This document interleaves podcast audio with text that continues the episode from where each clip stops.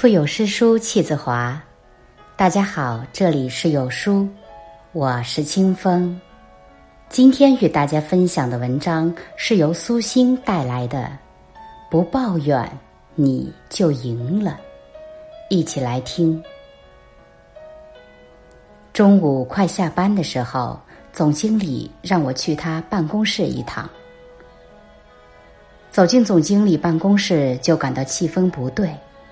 老总脸上阴云密布，他平素是一位喜怒不形于色的人，看他这样子，我就知道，此时他一定是强压怒火，内心早已万丈雷霆。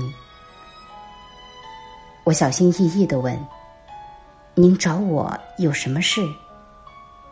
总经理冷冷的说：“把 Z 调换一个岗位，调到物流科。”天天在背后抱怨公司这不好那不行，造成的影响特别恶劣，弄得别人都无法安心工作了。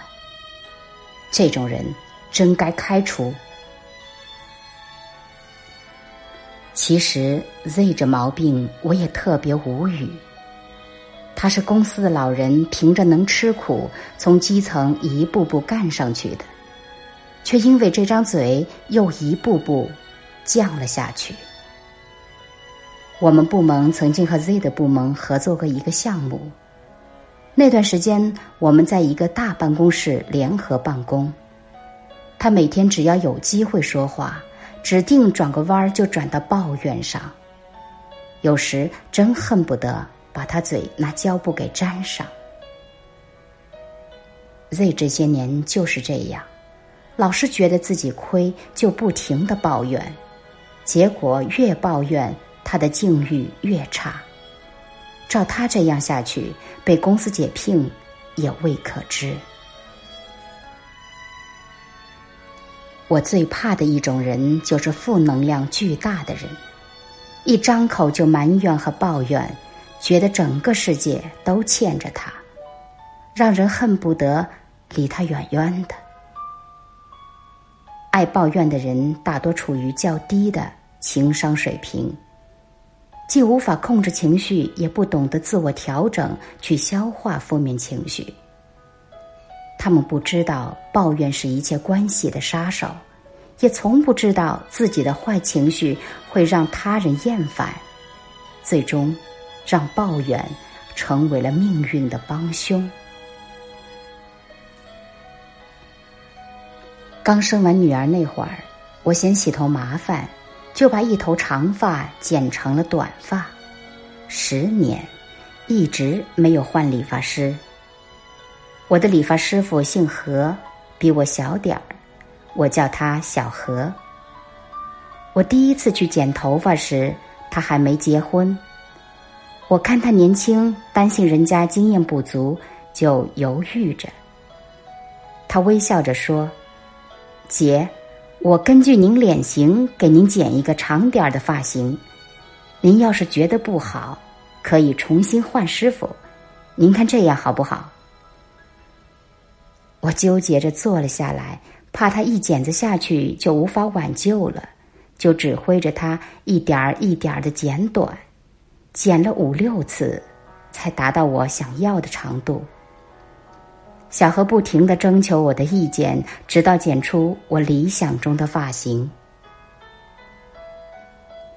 那次剪头发，我用了两个多小时，整个过程，小何始终细心，笑容满面，淡定的交流。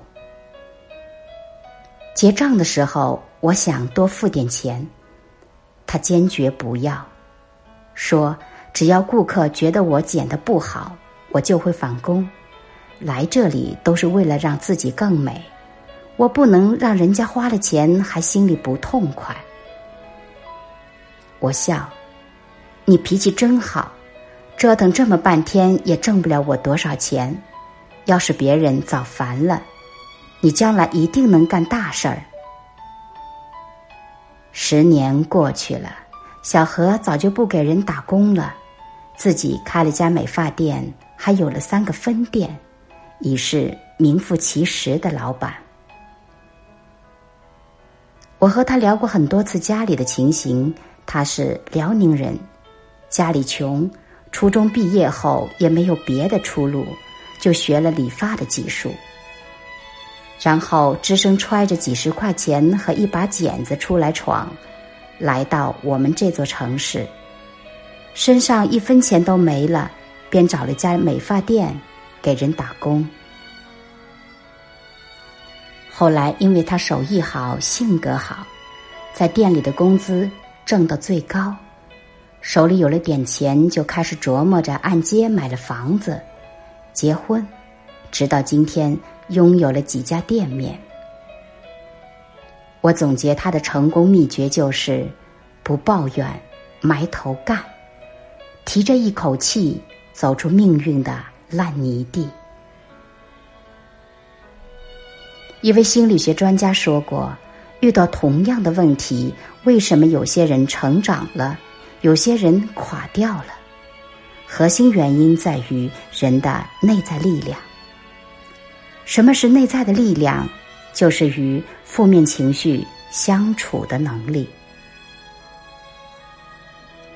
我的同事和朋友们经常说我每天都像打了鸡血，特别有活力，做什么事都不知疲倦，也不畏惧困难。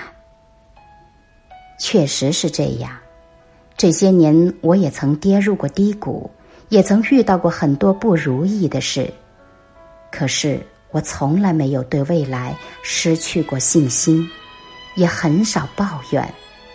这些，都是少年时候养成的性格。我读初中时作文写得很棒，一次我的语文老师拿了一份报纸让我看上面的征文活动，鼓励我去参加。他说。以我的水平，就算拿不了一等奖，也一定能拿个突出的奖项。我的热情被老师点燃了，当天晚上就写好了，第二天交给老师修改，然后投了出去。等待的日子是最煎熬的，过了一个月，终于看到报纸上登出了获奖名单。我从头看到尾。也没看到自己的名字，又看了两遍，还是没有，连优秀奖都没有。我垂头丧气的拿着报纸去给班主任老师看，他看完有点纳闷儿。不应该啊，我觉得一等奖这作文比你哪儿也不强，这个评比不公平。你先回去上课。不要灰心，机会多的是。老师本来是安慰我，结果我拿着他那句评比不公平的话，天天和父母抱怨。直到一周后，我还时不时拿出来说：“父亲终于说话了，你天天矫情有用吗？有这些时间，不如多看本书，多写几篇作文。”说不定下次比赛就能得奖了。如醍醐灌顶般，我一下子开了窍。从那以后，我几乎很少抱怨了，而且越长大越平和，因为我明白抱怨只会让你失去信心和勇气，越来越消极，最终一事无成。这个世界是用能力和成绩来说话的，跌倒了就爬起来，有问题就想办法解决。抱怨有什么用？能升职吗？能加薪吗？能让一切变好吗？不能。抱怨除了让自己生气，让别人讨厌，什么都得不到，还浪费时间。每个人的时间和精力都是有限的，不要把本该投身于改造世界的力量用到了抱怨上，而应该用在改变上。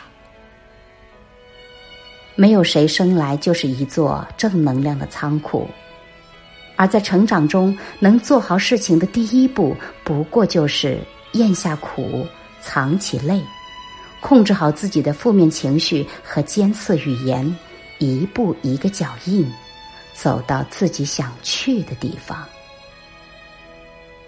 不抱怨，你就赢了。